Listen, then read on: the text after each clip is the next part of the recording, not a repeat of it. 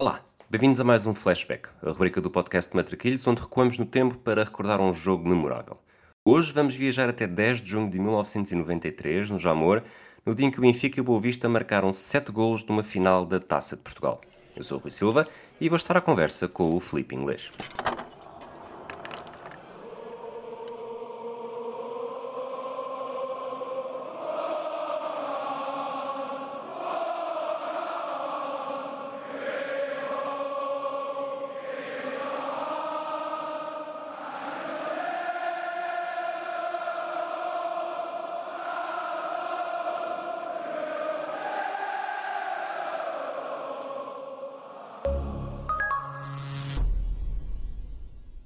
Olá, Felipe. Olá, viva. Tudo bem? Está tudo ótimo. Mais uma vez, muito obrigado pelo, pelo convite para mais um flashback. Acho que já é para aí o, o terceiro, salvo erro, que, que fazemos, ou, ou pelo menos que eu faço contigo. E é sempre um, um gosto e, e muito obrigado pelo convite. Este jogo não é um, não é um 6-3 e nós somos mais ou menos da mesma geração, portanto vamos, vamos fingir que somos exatamente da mesma geração, nascidos no mesmo dia, com a mesma idade. Uh, não tem o impacto do 6-3, mas não deixa de ser uh, talvez uh, inevitavelmente uma das melhores finais da Taça de Portugal de sempre e aquela da década de 90 que, que mais nos marcou a todos, não só pelo espetáculo, como também por exibir provavelmente um dos melhores Benficas de sempre. Sim, sem dúvida. Acho que é, é um, dos, um dos jogos icónicos de, de, da história do Benfica, ou pelo menos, digamos, da história recente, se considerarmos um, nos últimos 30, 40 anos, obviamente é um dos jogos mais, mais memoráveis. Um, eu diria mesmo, eu sei que há alguns ali nos anos 50, por exemplo, uma final da taça de Benfica Sporting que acaba 5 a 4, mas mas pronto, mas eh, é possivelmente a, a final mais espetacular de, de, que o Benfica participou de Taça de Portugal. Um, o início dos anos 90 teve montes de jogos icónicos para, para o Benfica, que fez uma geração, principalmente a minha geração, a crescer, a, a ver e rever e rever e rever eh, todos esses jogos, desde o 6 a 3, ou 4 a 4 Leverkusen, ou 3 a 1 Arsenal, e, e, este é mais um desses jogos uh, icónicos pelo resultado, obviamente, mas pela, pela exibição que o Benfica faz e, e pela, e pela equipa que o Benfica tinha nesse ano. O Benfica estava a viver eh, a primeira época depois da saída de, do Eriksen, o sueco tinha saído para a Sampdoria. A aposta do presidente Jorge Brito recaiu em, em Tomislav Ivic, um treinador croata que, que, já tinha estado em Portugal no Futebol Clube do Porto a suceder ao Artur Jorge, portanto o Futebol Clube do Porto que era campeão europeu mas a, a, experiência na luz correu bastante mal e, e, para a história fica aquela rábula de encurtar o campo. Sim, realmente foi, foi um, um, um, tiro ao lado, não é? Isto, isto é, é, é mais uma vez enquadrando o Benfica que obviamente tinha nesta altura grandes grandes equipas de futebol que tinha investido imenso com Jorge Brito para tentar ser campeão europeu, aliás com o João Santos, depois o Jorge Brito também investia muito na equipa, basta pensar que neste ano tinha chegado eh, nomes como Mozart ou, ou João Pinto, uh, mas de facto a aposta no Tomislav Ivic era, digamos, uma aposta num treinador que de facto tinha ganho tudo no Porto, mas foi, foi, foi um descalabro, não é? Desde, desde essa, essa ideia original de encurtar o campo, que se viu logo que não ia dar bom resultado, as confusões todas que ele teve com, com os soviéticos, quer dizer, aquilo foi, correu tão mal que ele, que ele durou, durou, salvo erro, oito, oito jornadas. Um, 11 é, jogos no total, desculpa, uh, 8 no campeonato. Exatamente. No campeonato empatou com o Salgueiros em casa, um nulo na tal primeira jornada. Primeira jornada que o Benfica faz em casa com, com o campo mais curto é um 0-0. Também empata fora em Barcelos, uh, duas derrotas, fora com o Famalicão e em Alvalade e como tu disseste, estava em conflito aberto com, com Juran Mostovoy eh, Kulkov e não foi com grande surpresa que, que foi substituído pelo primeiro bombeiro de serviço da década. Sim, exatamente. Portanto, isto já não era, não era novidade. Já em 87, 88, outro treinador que, que foi um flop, o Epskovdal, foi despedido a meio da temporada e o Tony, que era o, digamos, o eterno treinador adjunto do, do Benfica nos anos 80, já na altura tinha assumido a posição de, de de treinador e com sucesso, porque o Benfica à final das campeões europeus e no ano seguinte foi, foi campeão nacional. Tinha numa, de um benfiquismo incrível aceitado voltar adjunto com, depois de ser campeão, veja-se bem, com o Eriksen e com, e com o Ivic, mas, mas caindo o Ivic, a, a solução natural foi o Tony voltar a, a ser o treinador principal. Olhando para o plantel, já falaste aqui de algumas coisas, mas uh, tinham saído dois suecos, Terno para o Nápoles, Magnussen para o Helsingborg, o guarda-redes Bento, mítico, tinha pendurado as luvas, Rui Bento e Sanches tinham seguido para o Boa Vista envolvidos na transferência de João Pinto para a Luz, e aqui João Pinto acaba por ser uma das grandes contratações da temporada. Como tu disseste, também chegaram, chegaram Moser, chegou, chegou o terceiro, o terceiro russo, Mostovoy, também do Boa Vista Samuel e Fernando Mendes, mas se calhar olhando para a temporada, o jogador com mais cartel e que acaba por ter aqui mais impacto só chegou em janeiro e numa transferência que também fez correr muita tinta.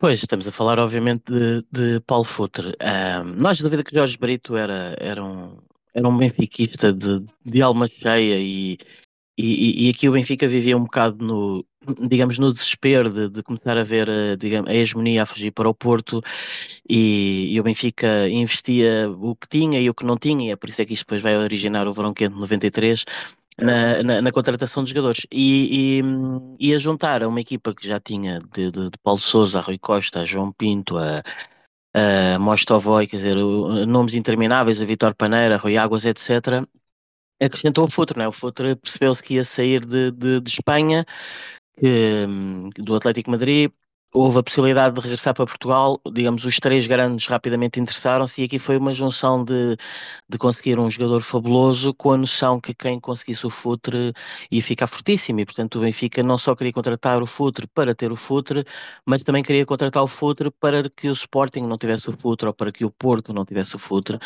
e o Benfica propôs um contrato faraónico. Um, na altura, eu acho que a ideia era tendo Futre a tal hegemonia deixa de fugir para o Porto, a hegemonia vai ser nossa. Obviamente depois sabemos que isto foi tudo um bocado, saiu tudo um bocado ao lado, não é? Porque o Futre acabou por só estar uns meses no Benfica e depois o Benfica rapidamente teve que, que o vender, mas quer dizer, foi um charco, foi na altura, foi uma coisa icónica. O Futre era sem dúvida um dos melhores jogadores do mundo e, e, e, de repente a esta equipa toda junta-se Paulo Futre, havia ambições imensas, não é? A equipa que tinha Paulo Souza, Paneira, João Pinto, Rui Costa, Rui Águas, Yuran, Isaías, Kulkov, Mostovoy, Pacheco, lá está um rol de, de, de vedetas, era, sobretudo do meio campo era um para a frente. E, e, depois com o Tony no comando, de facto o Benfica melhora, só volta a sofrer duas derrotas no campeonato, nas Antas, na jornada 11 e em Aveiro, na jornada 31, numa altura em que era finalmente primeiro classificado, apesar de ter mais um jogo disputado do que o Futebol do Porto. Eh, neste período, Benfica 11 vitórias e 2 empates nos primeiros 13 jogos da segunda volta, mas o Futebol do Porto aproveita esse desaire do Benfica em Aveiro para saltar para a liderança, mesmo tendo um jogo em atraso. O jogo em atraso, que é disputado três dias depois da derrota do Benfica em Aveiro, o Porto joga em Faro, perde, mas eh, lá está, já estava na frente, não volta a ceder pontos até ao final consegue o bicampeonato com Carlos Alberto Silva, dois pontos de vantagem sobre o Benfica e o que o Benfica, eh, não sendo campeão, eh, centra olhares na, na Taça de Portugal, até porque no, nas competições europeias eh, tinha caído aos pés de, de italianos, outra marca que, que assinalou muito o Benfica nesta era.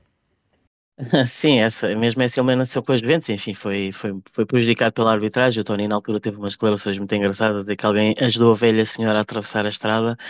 Um, de facto, foi um, num campeonato foi um Benfica que, obviamente, começou bastante mal, foi muito irregular. Um, obviamente, depois tem uma recuperação fortíssima com, com o Tony. A partir do momento em que o Tony entra, esta equipa que era, digamos, uma, uma constelação de estrelas, mas que não havia grande jogo coletivo com, com o Ivic e era um clube hum, constantemente em, em com, com escândalos, com, com as declarações do, dos soviéticos, com, com, com muita confusão no balneário.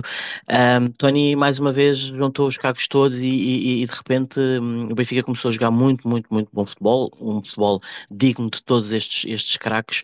E de facto, no campeonato, o Benfica acabou por não conseguir uh, conquistá-lo e, e, de facto havia aqui a possibilidade de, de, de vencer a, a, Taça de Portugal. Até porque o Benfica, apesar de tudo, já não vencia a Taça de Portugal desde 1987 e portanto já há seis anos que não a vencia e era, era, uma, era uma competição importante para vencer. Do lado do Boa Vista, Manuel Zero, o treinador, vinha de uma, temporada em que tinha eliminado o Inter campeão da Taça UEFA e de conquistar também a Taça de Portugal frente ao Foco do Porto por 2-1 tinha perdido, já se viu, João Pinto para a luz. Eh, foram encontrar um jovem brasileiro chamado Arthur eh, ao remo. Eh, Lemaites tinha chegado do Farense, ele que já tinha disputado uma final da Taça de Portugal. Venâncio tinha sido contratado em Alvalade. Caetano, lateral esquerdo, tinha regressado depois de uma temporada em Guimarães. Ele que também já tinha disputado uma final da Taça de Portugal. Rui Bento e Sanches tinham chegado da luz. E nas competições europeias, o Boa Vista não consegue manter o brilhantismo do ano anterior, foi eliminado na segunda ronda da Taça das Taças pelo Parma, mais uma vez os italianos a serem o final do caminho das equipas portuguesas nas competições europeias. No campeonato não conseguiu manter o terceiro lugar da temporada anterior e foi quarto, com 39 pontos, mais dois do que o Marítimo e a seis do Sporting, que foi terceiro. O Boavista nos jogos com os grandes uh, consegue um empate uh, contra o Sporting, perde ambos contra o Benfica, num deles mítico no Bessa, que termina com Paulo Sousa na baliza, e soma uma vitória e um empate nos jogos com o Futebol Clube do Porto. Foi mesmo a única equipa do campeonato a conseguir derrotar o Futebol Clube do Porto sem sofrer a desforra. O Sporting foi outra equipa que não perde com o Futebol Clube do Porto, mas são dois empates. Filipe, olhando para este Boa Vista, obviamente já não tem uh, João Pinto, mas não deixa de ser uma equipa, sobretudo neste início da década de 90, que era com Manuel José, o, o chamado Boa Vistão, era uma equipa que impunha muito respeito e que tinha sempre uma palavra a dizer nos jogos contra os grandes. Sem dúvida, seria o equivalente, digamos, hoje em dia ao que tem sido o Braga no, no, nos últimos anos, ou, ou, até mais, não é? Este Boa Vista, hum, como, como diziam lá fora, era o, a equipa da, das camisolas esquisitas, uh, mas basta recordar de facto o que fez com, com o Inter, mesmo essa eliminação à Parma, obviamente estamos a falar de um Parma que, que na altura era uma das melhores equipas europeias, uh, e, que, por exemplo, no ano seguinte, em 93, 94, elimina, elimina o Benfica da Taça das Taças.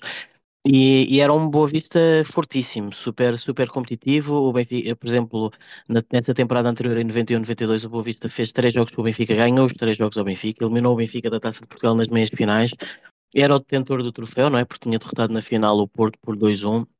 E, portanto, obviamente o Benfica seria o favorito na, na, na final, uh, até pelo contexto de, de, depois vamos falar de, de obviamente um Jamor que, que, mais, como dizia o Manuel José no final do jogo, mais parecia o Estádio da Luz, mas não haja dúvida que, hum, tal como no ano anterior o Boa Vista tinha vencido a final ao Porto, podia perfeitamente o Boa Vista vencer esta final ao Benfica. Olhando para o caminho que as duas eh, equipas fizeram, uh, foram duas campanhas muito definidas uh, nos minutos finais. Uh, eu posso começar pelo Boa Vista, depois te faz um bocadinho o resumo do, do Benfica. Uh, a vaga no Jamor foi conquistada com uma vitória sobre o Sporting em Alvalade no prolongamento com um gol do ex-sportinguista Marlon Brandão aos 100 minutos. Antes, eliminado o Braga no Bessa com um gol de Venâncio nos descontos. O Vitória de Setúbal por 1-0, o Infesta por 2-0 e o Famalicão por 3-2. Como já tínhamos falado aqui também, é a segunda presença consecutiva do Boa Vista no Jamor, uma equipa que antes disso não jogava o encontro decisivo desde 79. Do lado do Benfica, também houve um grande a cair pelo caminho e uma série de jogos disputados, decididos nos minutos finais. Uh, sim, portanto, assim de cabeça ganhámos ao Loltano 1 a 0 na, talvez na quarta eliminatória, um, um jogo bastante difícil. Uh, depois vencemos o Rio Ave, que na altura estava na segunda divisão, no Estádio dos Arcos, por, por 3-1, e depois chega de facto esse, o Porto, o Porto nas Antas.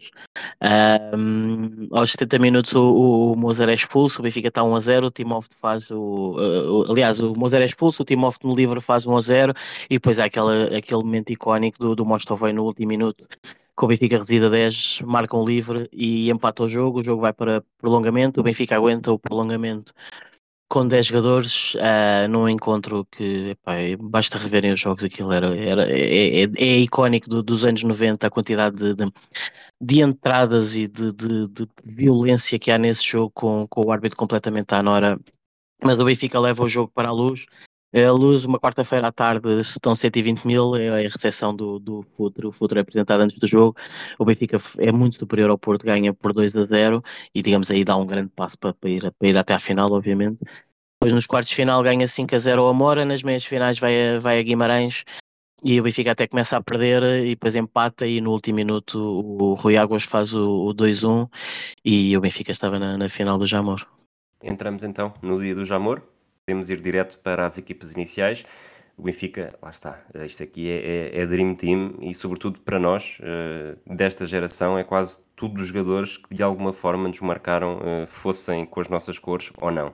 Neno na baliza, uma defesa com Veloso, Moser, William e Schwartz, Paulo Sousa mais recuado no meio campo, depois Paneira pela direita, Futre pela esquerda, João Pinto e Rui Costa mais no meio, no apoio a Rui Águas. O 11 parece e é de facto de sonho, mas ficaram de fora o jogador com mais jogos na temporada pelo Benfica, o, central Elder, os dois jogadores com mais golos, Isaías que fez 17 e Uran marcou 13, e Silvino, que foi o guarda-redes mais utilizado da época, também estava no banco. Portanto, era o Benfica com um 11 muito forte e mesmo assim até se pode debater se estava ou não na máxima força.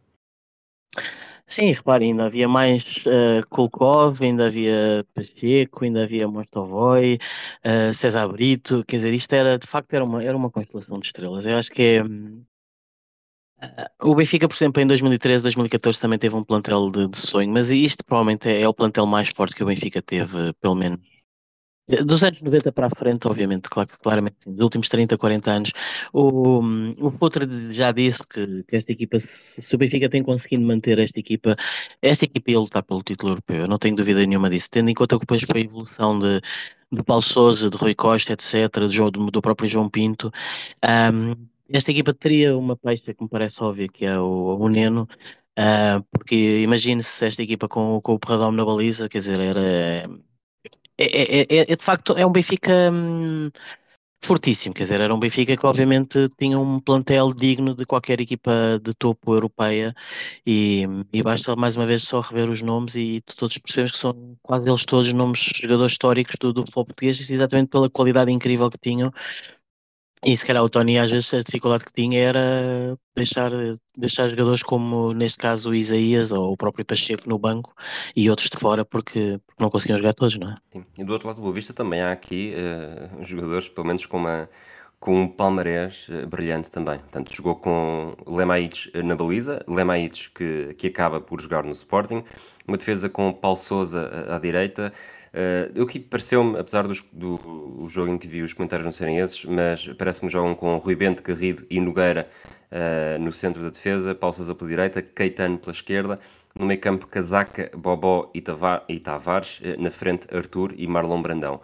Olhando para este 11 e repetindo, Lemaites veio jogar no Sporting, Rui Bento já tinha jogado no Benfica, foi jogar no Sporting, Bobó tinha jogado no Porto, Garrido no Benfica, Tavares no Porto e foi jogar ao Benfica, Arthur uh, no Porto, Marlon no Sporting, portanto, olhando para este 11, só Casaca, Paulo Souza, Nogueira e Caetano nunca jogaram num grande. Mas, por exemplo, Nogueira uh, era internacional português e se não foi imediatamente a seguir ou imediatamente antes, até tinha marcado a malta numa goleada. O árbitro era Veiga Trigo de Beja, portanto temos aqui, olhando, do Benfica já escutámos um bocadinho esse, esse tema, mas mesmo no Boa Vista e até na equipa de arbitragem, é, tudo nomes que marcaram uh, várias temporadas do futebol português. Exatamente, portanto, eram provavelmente na altura o, o árbitro mais, mais conceituado e mais consensual, um árbitro de coragem, o que na altura não era, não era muito habitual. Uh, o Manuel José já era, já era um treinador uh, consagrado e na, e na Deixa, lista. Deixa-me só fazer uma pergunta em relação ao Vega Trigo. Uh, Vega Trigo tinha 41 anos neste jogo. Uh, nós estamos a caminho dos 41 anos, mas uh, acredito que vamos chegar muito mais bem conservados, pelo menos em termos de aspecto, do que Vega Trigo estava. se me disse assim que ele tinha mais de 50, eu acreditava. Sim, realmente, é, é verdade. Um, é assim, mas para mim, é, lá está, é sempre um, um, é um árbitro que eu que eu tenho em, em consideração uh, é um árbitro que fica marcado depois no ano seguinte pela, pela aquela expulsão ao, ao Fernando Couto no, no Estádio da Luz. Uh, mas é, é, um árbitro, no, no meio de, destes árbitros de, todos do início dos anos 90 que, um, que enfim, não, não vale a pena estarmos a falar, mas obviamente o futebol português era, era, estava numa fase muito, muito difícil ao nível de pressão sobre a arbitragem. Parece-me que era um árbitro que de facto tinha, digamos que os tinha no sítio e, hum, e portanto parecia-me bem escolhido. E, e este Boa Vista lá está, é, basta, como tu dizias, rever os nomes, e há aqui vários nomes que são, que são, que são icónicos, né? desde o Tavares, o Rui Bento, o Caetano, o Nogueira, o próprio Lemaites, o Bobó, e o Arthur, obviamente o Arthur depois, depois acaba de fazer uma grande carreira no, no Porto, o próprio Marlon Brandão também era um belíssimo avançado. Uh, e portanto, se o Benfica tinha este Dream Team, do outro lado também tinha uma equipa bastante forte e muito, muito competitiva. Eu, este Boa Vista era mesmo muito competitivo. Olhando para os minutos iniciais uh, do jogo, acho que há hum, três situações que, pelo menos a mim, saltaram à vista.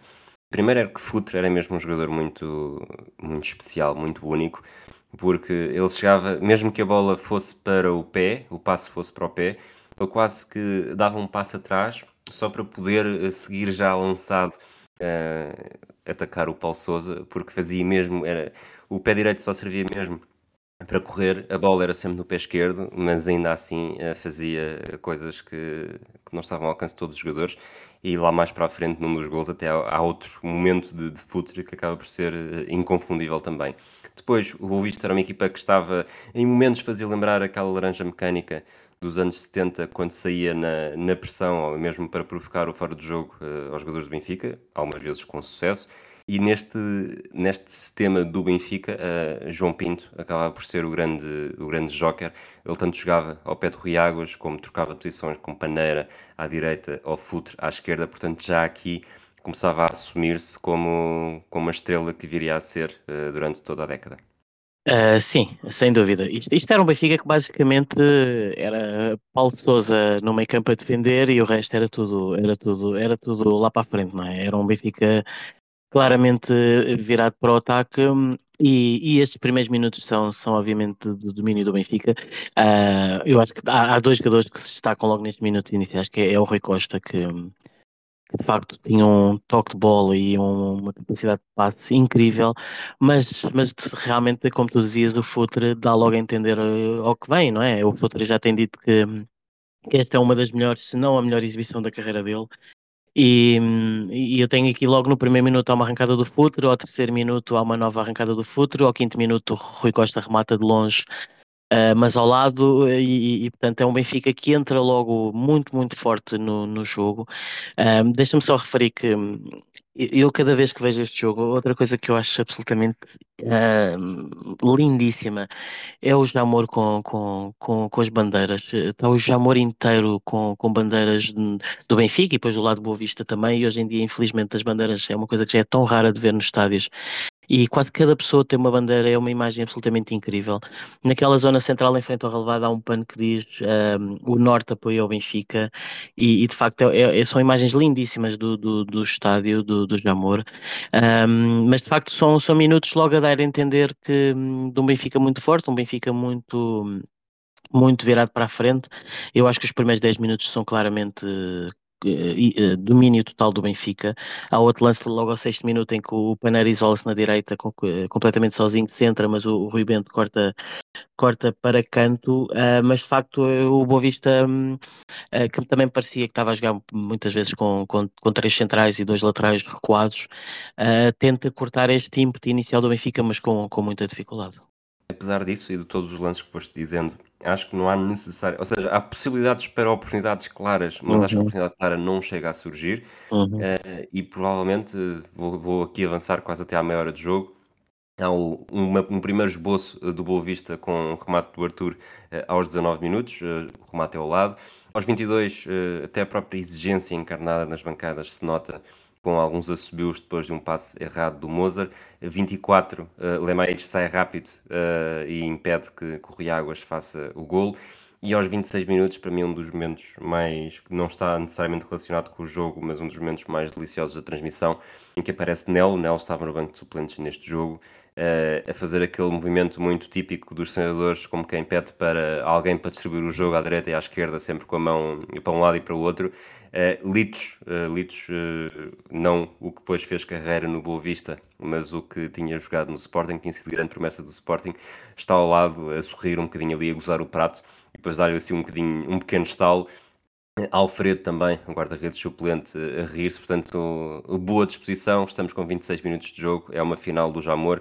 Uh, apesar do, daquele input inicial do Benfica, o Boa Vista até conseguiu resistir, mas a tempestade estava a caminho. Sim, portanto, exatamente. Eu acho que os 10 primeiros minutos do Benfica são, são obviamente, claramente o Benfica, que o Boa Vista tem muita dificuldade, mas depois o Boa Vista até acaba por, um, por equilibrar o jogo. Há a maior posse de bola do Benfica, obviamente, mas não consegue furar, como dizias, não consegue criar perigo, tem só ameaças de, de, de, de perigo. Um, e eu, eu diria, vendo o jogo na primeira meia hora, ninguém diria que o resultado depois vai acabar, porque Exato. a ideia que dava era que se calhar o Benfica mais tarde ou mais cedo acabaria por marcar, mais tarde ou mais cedo acabaria por ganhar, mas com dificuldade, que ia ser um, que ia ser um jogo de, de, resultado hum, equilibrado. Mas depois, obviamente, surge o primeiro gol do Benfica. É, pá, e que gol! É, é, de facto é um gol de antologia. O melhor gol de sempre da final da Taça de Portugal, daqueles que, que nos lembramos?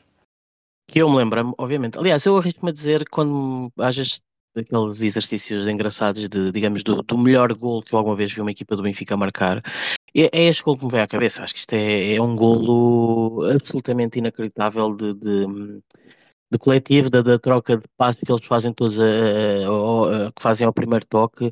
Obviamente o, o, o passo de calcanhar do, do Paneira é, é, é, completamente delicioso.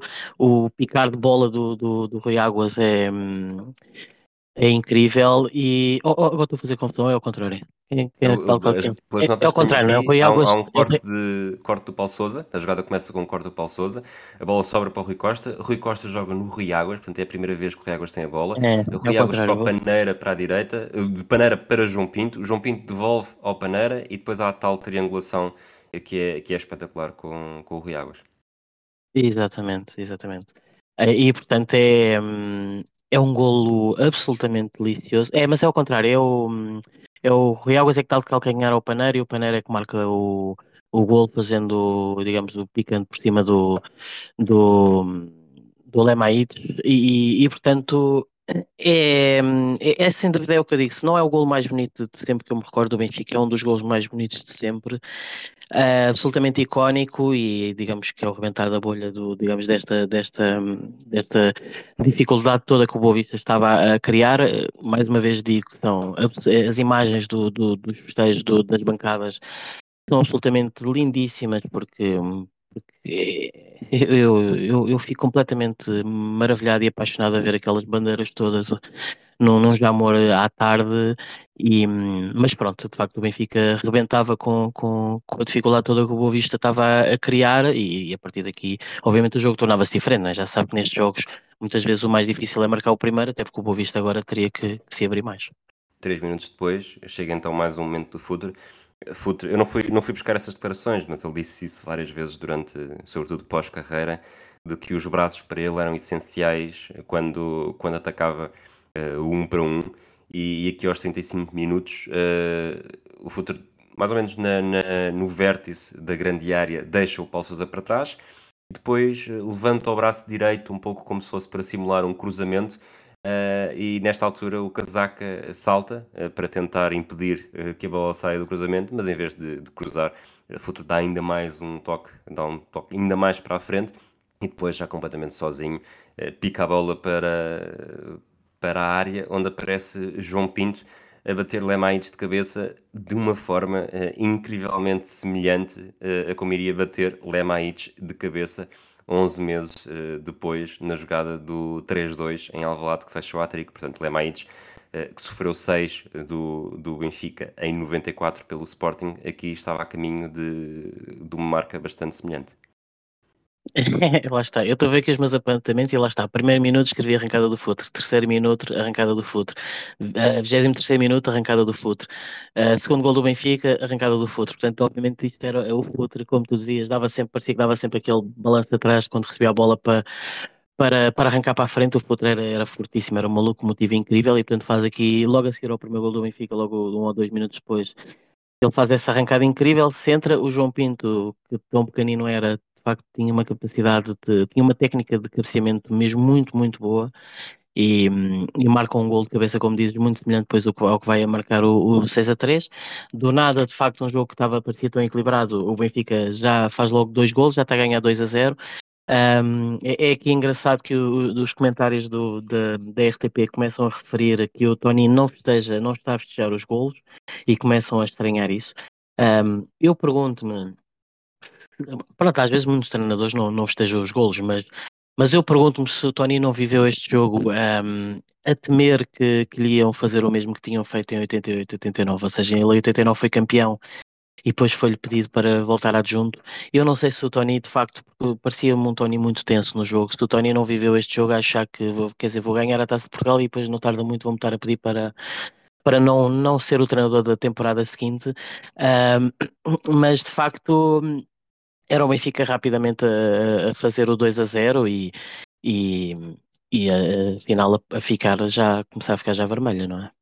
O Manuel José Rias, Ricky, sai para aquecimento, mas uh, mesmo se provavelmente nem se teria tido a oportunidade para entrar, mesmo que Manuel José quisesse logo, uh, sem estar perto, perto, perto de sofrer o 3-0 aos 39 minutos. O Benfica continua muito endiabrado.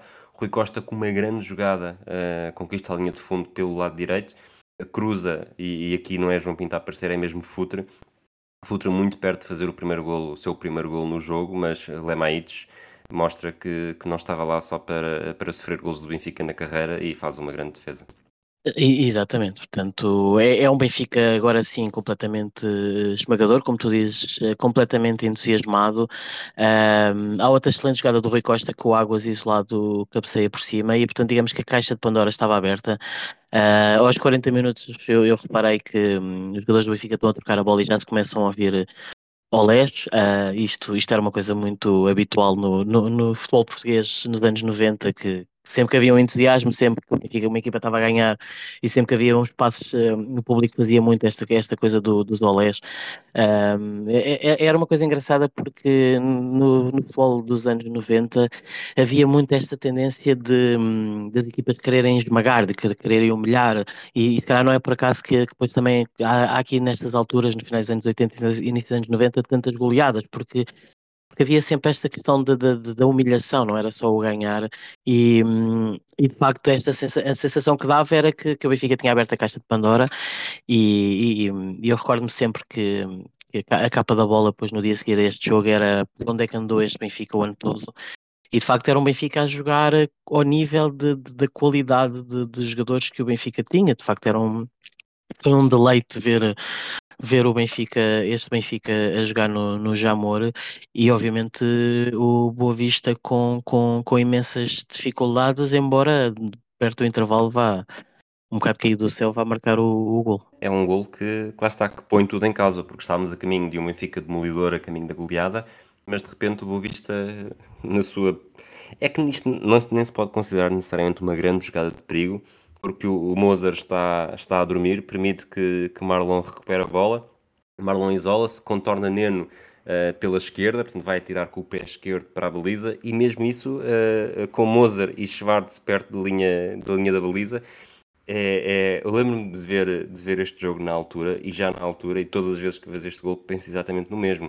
É, a bola entrou exatamente com a velocidade e com a trajetória que podia. Com qualquer outra velocidade, e qualquer, quer dizer, velocidade se fosse mais rápida, obviamente, mas fosse um bocadinho mais lenta ou, ou, um bocadinho mais para a direita ou para a esquerda, uh, ou não entrava ou permitia que, que Mozart ou Schwartz uh, tivessem cortado a bola.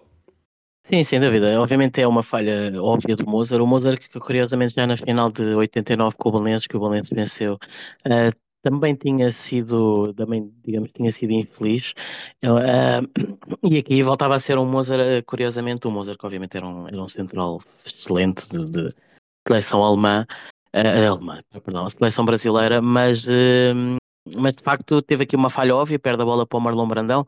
O Marlon Brandão finta o Neno. O Neno que tinha uma técnica de saída que, que, eu nunca percebi muito bem, que ele saía com os pés.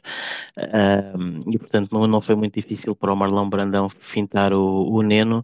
E, e, é como disse, o remate é feito e, e fica a centímetros do Mozart ainda conseguir fazer o, o corte, mas não consegue.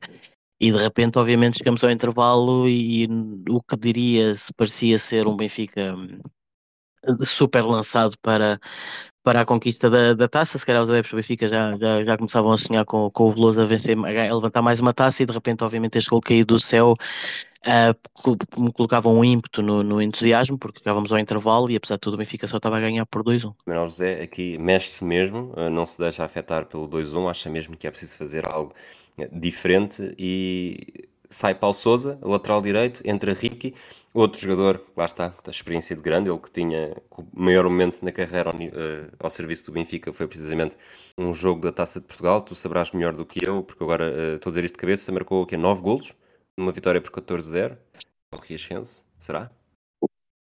Uh, Acho que sim, exatamente, 9 golos, 9 golos, salvo erro, sim. Um, uma vitória por 14-1 em 88-89, precisamente no, no, no, outro jogo. Entanto, fui aqui fui encontrar e são 6 golos. Estava aqui a exagerar. Bom, mas com, este, com esta substituição, o que é que acontece? Portanto, Ricky vai jogar eh, para a frente, Ricky, Marlon e Arthur, eh, os três na frente. O, o Boavista desiste de, de ter tanta gente uh, atrás. Casaca uh, desce uh, para lateral direito e o próprio Nogueira parece começar a jogar muito mais à frente, portanto, no meio campo, ao pé de, ao pé de Bobó e Tavares. Portanto, mexeu várias, meteu, mexeu várias pedras, mudou o adversário que levava com, que estava a levar com futre, mas as coisas não começaram, não, não começaram a correr necessariamente melhor, porque logo no início da segunda parte o futre tem mais uma das suas arrancadas, mas desta vez não precisou de colegas de equipa porque resolveu o assunto sozinho. Exatamente. Uh, Deixa-me dizer que outra coisa que eu, que eu achei engraçado agora ao rever o jogo foi que ao intervalo um, a RTP entrevista o Eriksen, o Eriksen estava no Jamor a ver o jogo, o Eriksen tinha saído obviamente do Benfica e, e treinava na altura na altura Sampdoria e foi engraçado ver, reparar isso, não, não, não tinha ideia de, do, do Eriksen estar lá no estádio. Uh, mas de facto a segunda parte começa obviamente com basicamente com o gol do Benfica e que gol, não é? É um golo à futra, não é? Mais uma vez uma, uma arrancada um, inacreditável e, e, um remate com, com uma força tremenda que o Lemaites não, não, não consegue defender. E um, aqui sim eh, o RTP refere que o Tony festejou, não é? Uh, e quer dizer, ele também chega a uma altura que com o homem não é de ferro e portanto depois de levar o balde de água fria do Benfica levar o gol do Boa Vista. Começa a segunda parte e o Benfica faz logo outra vez o 3-1, volta logo a ficar com dois gols de vantagem obviamente que o Tony festeja e, e depois há aqui uma, uma celebração que eu acho que é icónica do Futre na, na pista de tartan a correr é, é daquelas imagens que, que me ficam da, da minha infância.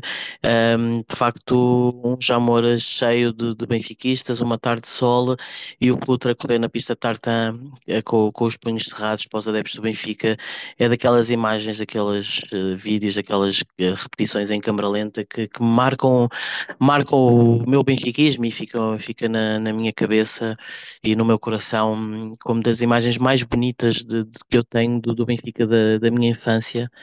Uh, ele depois mais à frente já sabemos que vai marcar outro gol e vai voltar a fazer este tipo de celebração de ir ali para a pista de tartan correr, virado para os adeptos do Benfica e, e de facto tudo isto começava a ser uma tarde lindíssima para quem era adepto do Benfica e uma tarde obviamente muito dura e difícil para quem era adepto do Boa Vista.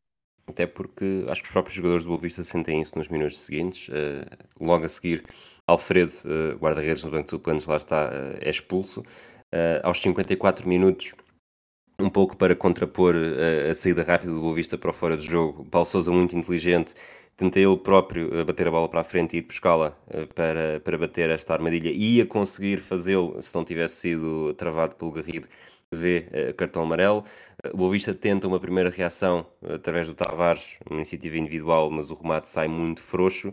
E depois, aos minutos 60, eu estou sempre a falar disso, mas isto é mais um dos momentos da década. É, é Neno a sair mal, os adversários do Benfica a explorarem os lances de bola parada. Se há pouco falámos do que aconteceu em Alvalade no 6 a 3, eh, dois lances foram precisamente de, de bola parada, uh, em que os jogadores cabeceiam perto do Neno, sobretudo o Figo no lance do segundo gol.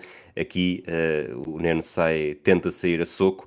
Eu acho que nem, nem sequer é ele que toca na bola e a bola sobra para, para o Tavares uh, ao segundo posto, até com o pé esquerdo, a fazer o gol depois de um canto da direita e subitamente estávamos outra vez com 3-2 e o jogo aberto parecendo sempre que o Benfica estava bastante melhor, mas ainda assim o Boavista não, não, e aqui usando o erro propositadamente, não deslargava. Exatamente. Não, epá, é, lá está. É, mais uma vez foi, foi Neno a ser Neno, mas também mérito ao Boa Vista, porque de facto um, conseguiu, dentro de, de, das armas que tinha e das possibilidades que tinha, uh, manter até o jogo e a final competitiva hum, durante muito tempo, apesar desta enxurrada de, de futebol ofensivo do, do Benfica. Uh, dizer que, de facto, entre este gol do Benfica e o gol do Boa Vista, outra coisa que eu reparei é que um, uh, nós do futebol no, no, início dos anos 90 era muito, muito mais agressivo do que era hoje. E a quantidade de, de, de pancada que eles davam, isto hoje em dia era, era amarelos e vermelhos por todo lado. Uh, eu lembro, eu, eu, uma coisa que eu reparei foi há uns Bartos tem uma entrada tão dura, meu Deus, aquele, eles entravam tão duros uns nos outros e depois há mais minutos depois há uma pisada do Bobo ao Paulo Souza e, e de facto era um, era, um, era um futebol muito, muito mais agressivo, com muito mais complacência por parte do, do dos árbitros, uh, mas de facto, pronto, o Neno, o Neno de facto tinha este problema, não, não é, é, o que é, e, e basta recordar estes jogos na, e, e, ver a quantidade de golos que o Benfica sofria em cantos e, e em bolas paradas, porque o Neno pelo ar era, era mesmo muito problemático, por isso é que eu digo sempre o que é que seria de, desta equipa do Benfica. Lá está, eu em vez do 6 a 3 e o Benfica levar 3 golos, o 4 a 4, o Benfica levar 4 golos, este 5 a 2, o Benfica levar 2 golos,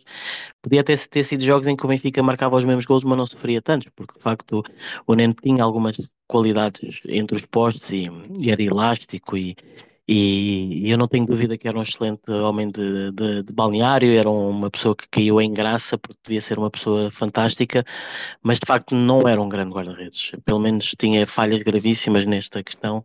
E, mas pronto, o Boa Vista, e aliás, a maior parte das equipas adversárias colocavam logo muitos homens em cima do Neno, já sabendo que ele tinha esta dificuldade. Isso foi uma estratégia que, obviamente, o Carlos Queiroz utilizou no 6 a 3 e que o Boavista também. E, e, pronto, e o Tavares faz o, o 3-2 e, e é tal coisa. Continuamos, afinal de contas, com, com um jogo bastante equilibrado. E é curioso, estás a falar de. Bocado falaste do, do Prodome também, acho que obviamente estamos todos a pensar no Prodome quando, quando falamos disso, e eu agora vou, vou confirmar exatamente enquanto falamos, porque eu sei que foi nesta semana, na semana deste, desta final, agora quero ver se foi exatamente nessa edição em que, ao lado do, do destaque dado à vitória do Benfica, temos uh, Prodome a caminho do Sporting, portanto, um ano antes é. De, é exatamente, é, tu há bocado falaste da é edição de, de 11 de junho, portanto, no dia a seguir a este jogo, uhum. uh, em que a manchete da bola é Benfica, foi crime esconderem-no, depois de ter cilindrado o Boa Vista por 5-2 na final da taça, mas na coluna lateral, uh, namoro bem encaminhado para o Dome, quer os Leões, portanto, um ano antes de chegar, um ano antes de chegar ao Benfica, temos aqui para o Dome, uh, perto de, pelo menos nas parangonas dos jornais, perto de Alvalade, numa transferência que que provavelmente mudaria muito daquilo que foram os anos seguintes. Mas, recentrando no jogo, há um momento que também eu gosto, acho sempre muita piada nos jogos, uh, continua a existir e, e, já nesta altura existia. Aos 63 minutos, o Futre vê um amarelo por protestos, uh, uh, portanto, o, o, árbitro assistente assinala fora do jogo. Futre acha que não está.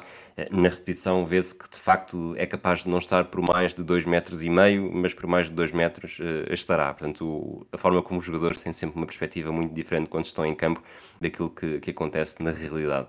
Uh, o Boavista continuava a apostar nas bolas paradas e aos 71 minutos talvez seja o momento do jogo em que depois de sofrer o primeiro gol, obviamente o Boavista está mais perto de, de, chegar ao empate e talvez tenha sido mesmo a única oportunidade de chegar ao empate depois de ter estado a perder.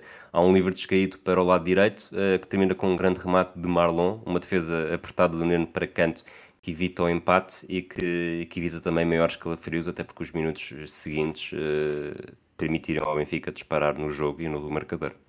Sim, exatamente, lá está, como estava a dizer há bocado, se o Neno tinha o problema da, da, das bolas paradas e dos cantos, depois tinha isto, tinha uma, tinha uma boa elasticidade e de facto faz uma, uma boa defesa, e, e é isto, e portanto o jogo era isto, era um Benfica eh, sempre superior, mas o Boa Vista continuava a ameaçar e ia sobreviver, mantendo-se no jogo, e continuava competitivo conforme podia, e portanto estava a ser eh, calhar lá está, é do, do ponto de vista do, do Benfica, uh, estaríamos todos a achar que, que, era como é que, como é que um jogo destes pode estar assim tão, tão renhido quando é uma superioridade óbvia uh, do Benfica e, e, do lado do Boa Vista a sensação de estamos a defrontar um adversário incrivelmente poderoso, mas estamos a, estamos a dar tudo e, e nesse aspecto acho que os jogadores do Boa Vista e Manuel José apesar de depois, obviamente, o resultado ter descambado na parte final podem rever este jogo de consciência tranquila, porque a sensação que deu, obviamente, é que, é que não foi por falta de empenho, não foi por falta de esforço, não foi até por falta de, de futebol, porque este Boa Vista também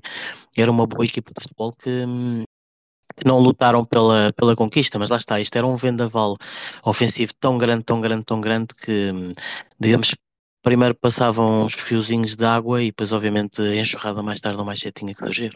Vamos então ao 4-2. Temos o penalti antes, que o William falha. O Futre, o Futre é derrubado e, e é penalti. E obviamente aí o Benfica podia ter feito o 4-2. Uh, ah, e depois é, é uma coisa que eu também eu gostava de eu gostava de perguntar, se calhar um dia no, ao Tony e essas gente que jogavam no Benfica, é para já, porque a insistência no Nene nunca ninguém, nunca ninguém se lembrou e que tal íamos buscar um, um guarda-redes. Embora eu sei que na altura havia, havia a limitação dos estrangeiros e e havia aquela ideia de que, não ia se gastar, não se ia gastar um estrangeiro num guarda-redes e, e os, os, outros guarda-redes portugueses não, pronto, se calhar não tinham, também não eram assim tão, tão melhores que o Neno.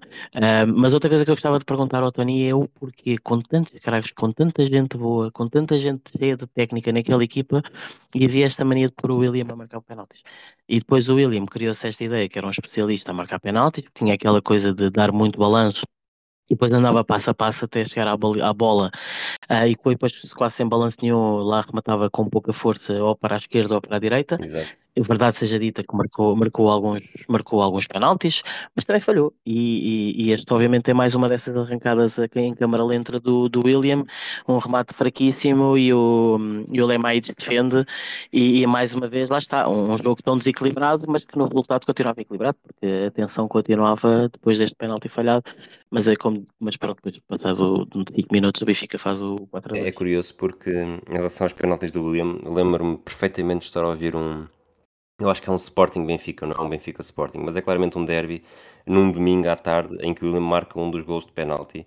E de, o, de estar a ver na rádio e o locutor ter dito William, com a sua calma, apontou para um lado e, e atirou para o outro, enganando o guarda-redes do Sporting, acho que nessa altura seria o Ivkovic, e, e hum. lembro-me, lá está, de esperar pelo domingo desportivo para ver as imagens do jogo e perceber exatamente onde é que o William tinha apontado para um lado como e estar ali a descortinar se o dedo dele de facto estava a apontar para outro, porque na altura, uh, lá está, tudo o que, levava muito à letra tudo aquilo que, que se dizia, inclusive é. os penaltis por marcar. Eu lembro de perguntar ao meu avô se, se, se ficaram dois penaltis por marcar, quer dizer que vão marcar no final do jogo, quando o jogo acabar portanto, muito, muito ingênuo na altura, e lá está, também por esse momento, claramente que me lembro do, do William marcar um penalti contra o, contra o Sporting, uh, fiquei hum. muito também com, com a ideia que o William era um especialista, e lá está, acabava por ser o, o jogador do Benfica que, que mais vezes, sobretudo neste período, era, era chamado a marcar. Mas entrando então no, no 4-2, uh, eh, o tal cruzamento do, do Paulo Souza, toda a gente a ver, uh, Paulo Futuro desvia e Lemaites, para mim, uh, muito mal na fotografia, porque primeiro sai-se demasiado e depois quase que, que, faz uma rodopia sobre si próprio como se fosse um cão à procura da cauda e, e não consegue evitar o gol. Não que não fosse o gol de qualquer das formas, mas toda a, toda a imagética deste gol é também muito curiosa e também marca esta final. Sim, realmente o Lemaites é um bocado esquisito é que se vira para a direita quando a bola vai para a esquerda e depois, como tu dizes, rodopia e tenta ir buscar a, a, bola de uma maneira muito esquisita, mas, mas pronto, mérito ao outro, de facto faz, faz um remate um, um remate cruzado, a, a bola entra de forma lenta, mas entra, e depois lá está, como eu digo, é, é mais uma vez aquela imagem icónica do Futre correr na, na, na pista de, de Tartan. Depois é, é, engraçado que a câmera está a filmar e, e há, o microfone aproxima-se dos jogadores e, e, e, o Silvino vai abraçar o Futre e diz concentração lá atrás, concentração lá atrás, faltam 20 minutos.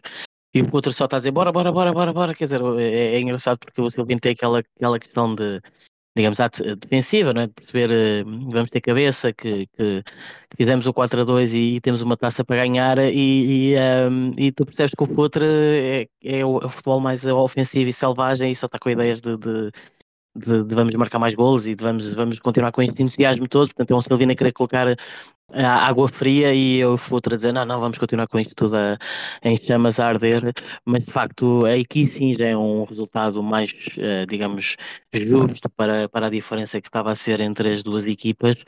E Futre, obviamente, a consagrar a, a, a, exibição absolutamente estrondosa que andava a fazer com estas arrancadas todas, o jogo todo, já levava dois golos e, e obviamente começava aqui sim a ter noção que era uma final histórica, principalmente para o Benfica. Ainda vamos ter mais um gol no jogo, o quinto do Benfica. Isto, este, o quarto foi aos 73. Nos minutos seguintes há sobretudo substituições e faltas duras, eh, algumas já falámos. Uh, aos 74 sai Caetano, lateral esquerdo, entra Nelson Bertolazzi, um avançado, portanto Manuel José uh, punha mesmo toda a, carne no assador. Pouco tempo depois da entrada de Nelson Bertolazzi, é, é, Veloso que mete os pitons no assador, porque bate, entra, entra com a sola uh, perto do, do joelho, um bocadinho acima da perna do Nelson Bertolazzi, e depois acho, acho imensa piada neste tipo de lances de, que eram, lá está, eram comuns nos anos 90, fosse qual fosse a equipa, fosse qual fosse o jogador, que é depois de do Veloso depois de ter feito uma coisa destas, uh, depois ainda tem a, a, a, lata ou a teatralidade de ir lá e queixar-se, então porque é que não te levantas, não te fiz nada. Uh, aos 80 é a substituição no Benfica, saem Paneiro e Rui Costa, entram Elder e Isaías. Uh, Isaías também era um jogador fantástico e, e, neste jogo, em dois, três momentos, com fintas de corpo, é, é espetacular. aos 82, um cartão amarelo para Bobó, Bobó que também era, também era fresco, há bocado falaste da, da entrada sobre o Paulo Souza. 87, uh, Boa Vista a jogar com 10, exatamente num daqueles lances em que Isaías, com, com simulações de cor, quase sem precisar de tocar na bola, deixa um adversário para trás, ia deixar Garrido para trás também, mas o, o central ex-Benfica não foi na conversa, uh, leva o segundo amarelo. E se nesta altura com 4-2, mesmo depois do.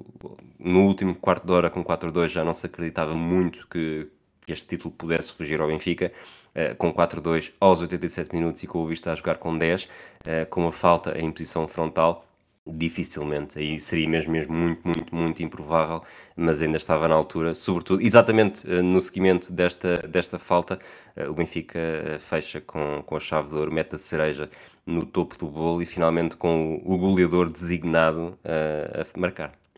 É, portanto, tinha sido um, um restante jogo com, com o Boa Vista a tentar reentrar na, na, partida, mas o Benfica agora já tendo cada vez mais espaço, os jogadores a brilharem, eu diria até individualmente, uh, como tu disseste, o Isaías, o, o próprio, obviamente o Futre, o Rui Costa, com, com, sempre com aqueles toques de bola uh, espetaculares, já era um Benfica a dar, a dar show. Um, expulsão para o Boa Vista e, e lá está, no, no, no, no livro o, o remata ao poste, a bola ocorre ao, ao, longo da linha e o Águas aparece na recarga para fazer o, o, o 5 a 2 e, e obviamente confirmar a, a oleada, tanto que quase logo a seguir eh, o Águas fazia o 6 a 2 e portanto obviamente lá está, é o que eu dizia, esta, esta na, na, tal barragem os fiozinhos de água foram passando ao longo do jogo e de repente a enxurrada passou toda e o Benfica fazia o 5 a 2, obviamente hum, festa no, no, em quase o Jamor, o Jamor inteiro, o Benfica ia, ia conquistar a taça e ia conquistar a taça de forma uh, absolutamente, absolutamente brilhante e, e pronto, era, era o fim de festa, de facto este 5-2 era, era o fim de festa. Isto, falar do jogo até agora foi bastante simples, o jogo acaba 5-2, Benfica vence a Taça de Portugal, nossa próxima uh, rubrica deste episódio é, é, dar estrelas aos jogadores. Portanto, aqui uh, a tarefa fica de facto, acredito, muito difícil para ti, porque é difícil destacar apenas três. Uh, não sei se estás pronto para o desafio. Se estiveres, pergunto a quem é que dás, começando pelas três estrelas. É assim, eu obviamente o Futre leva, leva cinco estrelas, acho que é, é, é, claramente o jogador que mais, mais se destacou na, na, na partida e depois o Rui Costa também penso que faz uma exibição fantástica. O Rui Costa tinha, é, é uma delícia rever estes jogos e, e, recordar a, a, qualidade impressionante que o, que o Rui Costa tinha. E, e depois também o João Vieira Pinto. O João Vieira Pinto uh, é, é, notável como é que estava a fazer a primeira, a primeira temporada no Benfica ainda era um jovem, digamos, à procura de afirmação no meio, de, no meio dessas estrelas todas, mas o João Pinto, como dizia-se no início, era um jogador, era, era um jogador que, que, não tinha, não tinha sítio fixo, corria para todo lado, sempre em associações com, com os outros jogadores, e hum, são três jogadores que fazem exibições absolutamente hum. Muito bem. O Benfica vence a Taça de Portugal pela 22 segunda vez, eh, desde então só vence mais 4. Eh, eu sei que isto é um assunto que deixa sempre bastante hum, consternado. Do, o Sporting, no mesmo período, uh, venceu 6. Uh, o Floco do Porto venceu bastantes mais. Posso fazer aqui uma conta rápida: 2, 4, 6, 8, 10, 12 taças de Portugal. este continua a ser o grande calcanhar daqueles do Benfica nesta recuperação pós-Vietnã. Uh, completamente, aliás, eu diria que, que o Benfica dos últimos largos anos tem dois traumas fortíssimos, que é o jogo com o Porto, principalmente na luz, e esta seca de taças, porque, porque o Benfica até, hum, eu diria, vá, até, até 96, porque o Benfica vence esta taça em 93 e depois, três anos depois, volta a ganhá-la, uh, era claramente o clube hegemónico das taças de Portugal em, em, em Portugal, e portanto era um clube que hum, que lá está, tinha tido aqui curiosamente uma, digamos, uma pequena seca de 87 a 93, também tem uma pequena seca de, entre 72 e 80, mas regra geral o Benfica ganhava as taças de Portugal de forma regular e parou, e parou, e parou de ganhar e portanto e Estás a dúvida que, desculpa, eh, para dar uma, uma luz maior eh, aos números, em 93, quando o Benfica vence esta taça número 22, o Futebol do Porto tinha 7, o Sporting tinha 11. Portanto, o Benfica tinha mais 4 taças de Portugal do que os dois grandes rivais juntos. Exatamente, e portanto o, o, o que acontece é que de facto o Sporting tem continuado a ganhar taças com alguma regularidade, o Porto também, e o Benfica não.